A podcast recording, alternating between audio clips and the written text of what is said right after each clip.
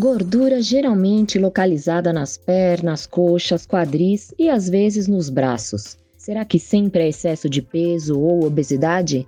Desta vez trazemos o Dr. Fernando Amato, cirurgião plástico pela Unifesp, para explicar sobre o lipedema, condição cujo diagnóstico precoce é fundamental para a eficácia do tratamento. Dr. Fernando, muito obrigada por aceitar nosso convite para este episódio do podcast da ISBEM SP. Agradeço o convite para participar desse episódio do podcast da ISBEM com esse tema, o lipedema que é uma condição muito frequente, porém muitas vezes é mal entendida e subdiagnosticada. O que difere o lipedema da obesidade? O lipedema é uma condição caracterizada pelo acúmulo de gordura nos membros, como pernas, coxas, culotes, quadril e braços, sendo que esse acúmulo é de forma geralmente desproporcional ao tronco e ao abdômen e afeta principalmente as mulheres. E nessas áreas que são acometidas podem ser acompanhadas de alguns sintomas como uma maior sensibilidade ao toque e às vezes até dor, dor em repouso ou mesmo dor à palpação.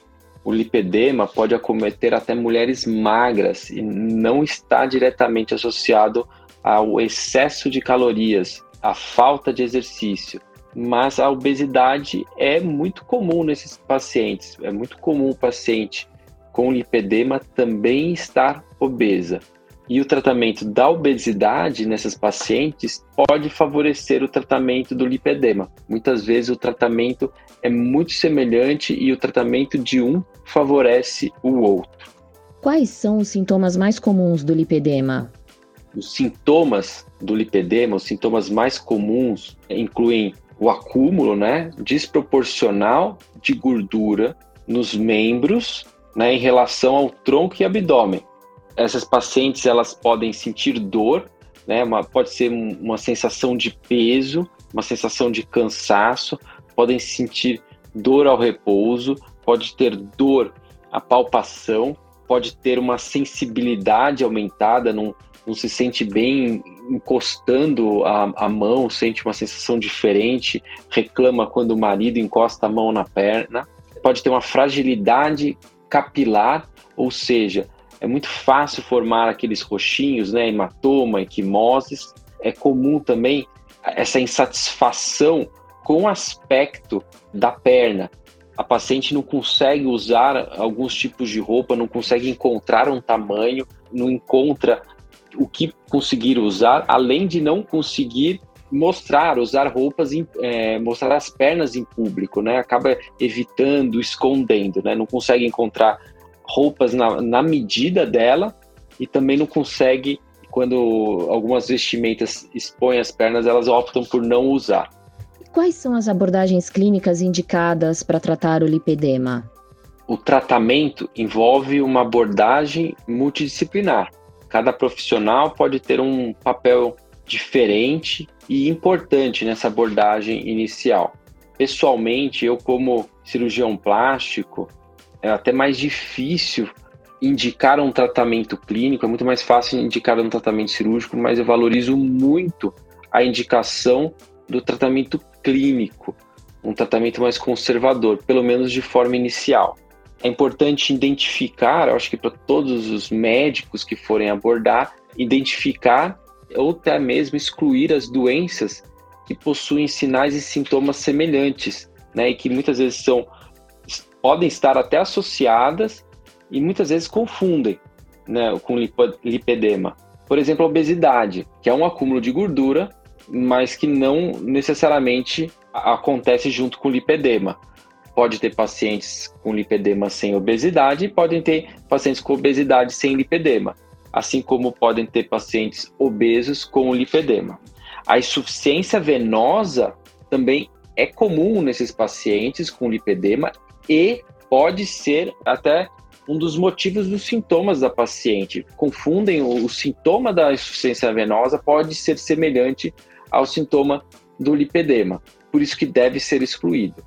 Já o linfedema, ele é possível de acometer as pacientes com, com lipedema, né? O lipedema grau 4, ele pode apresentar um certo grau de linfedema, mas o, o linfedema vai acometer, quando ele é uma sequela, por exemplo, de uma cirurgia, ele vai acometer apenas um membro.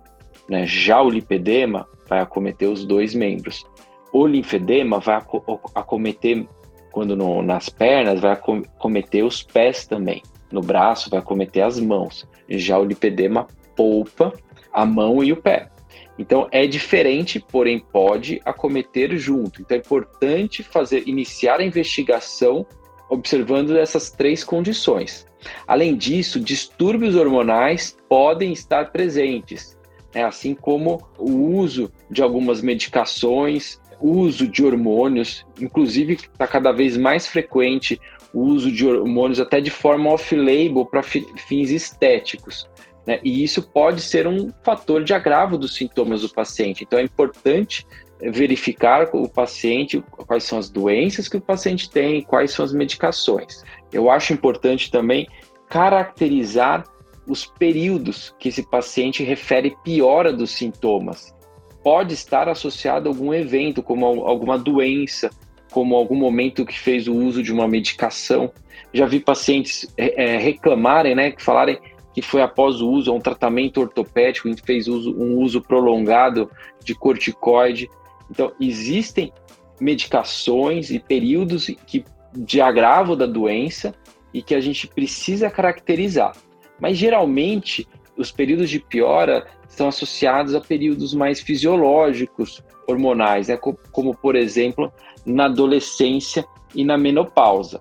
Também a gente vê que os pacientes às vezes conseguem identificar até alguns alimentos que podem estar relacionados à piora dos sintomas, né? Então, tem pacientes que relatam uma melhora após suspender o uso de certo alimento. Mas essa restrição né, de grupos alimentares é, questionável, né? Então a gente não pode fazer um, um rastreio de qual seria o do gatilho suspendendo um monte de alimentos, né? Então é uma estratégia, pode ser utilizada, mas tem que ser utilizada de, com cautela. Eu acho que é importante basear o tratamento né, do paciente com lipedema com a promoção né, da qualidade de vida e, e podendo ser até baseado no, nos pilares da medicina do estilo de vida, né? Associado a uma conscientização do paciente, né, uma educação do paciente sobre o que, que é o lipedema. Além disso, pode ser utilizado medidas de compressão, né, meia elástica, compressão elástica. Uma fisioterapia especializada em lipedema pode ajudar a melhora dos sintomas dessa paciente. A atividade física é fundamental, porém, uma atividade física com impacto pode piorar os sintomas, então muitas vezes a gente até indica atividades na água para evitar impacto, sendo essas diferentes abordagens para o tratamento clínico do lipedema. O tratamento cirúrgico é sempre necessário? O tratamento cirúrgico ele pode ser com uma ressecção de um nódulo de gordura, né, um nódulo doloroso, isso pode ser feito pontualmente. Pode ser feita dermolipectomia, que é a ressecção de pele e gordura. Isso a gente faz principalmente quando tem já um excesso de pele, a gente também está tratando esse excesso de pele, além da gordura, ou a lipoaspiração.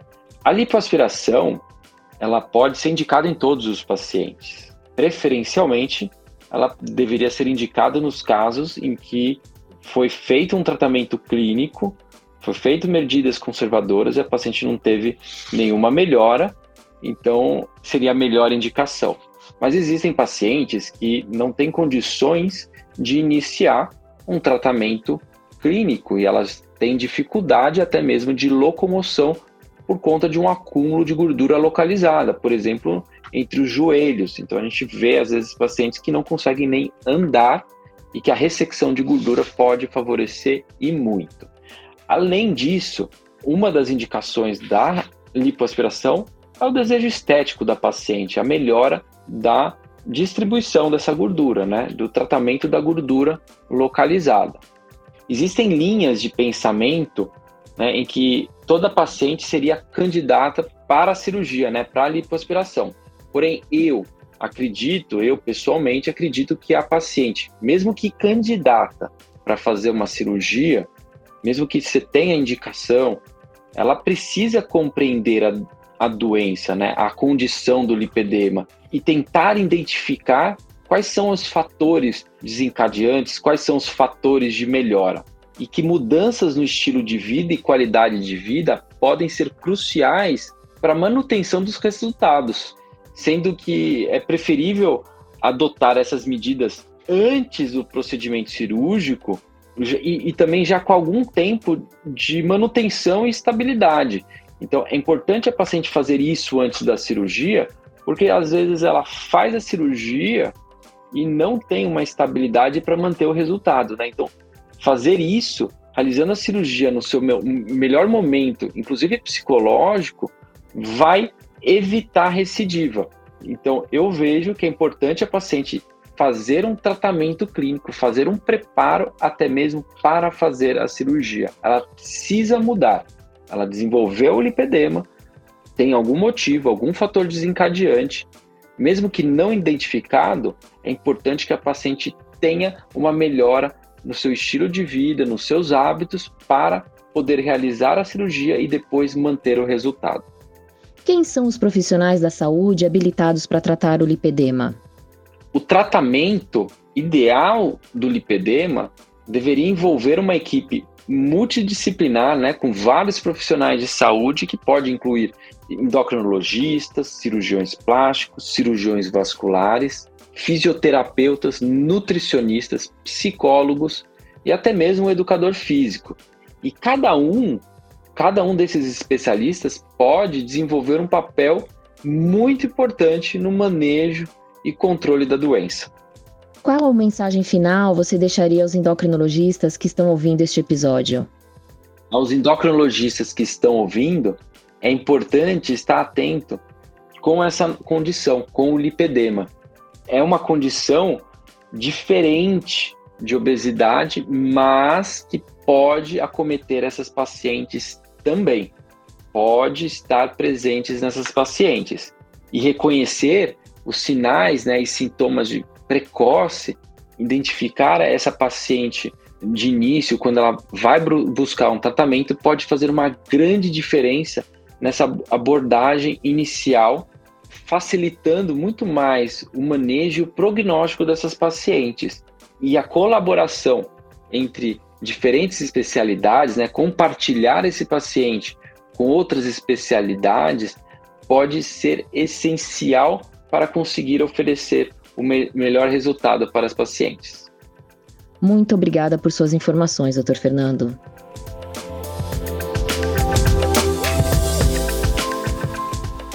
No site e nas redes sociais da SBEM SP, que estão aqui na descrição deste episódio, você encontra mais informações sobre endocrinologia para seguir, curtir e compartilhar. Até breve!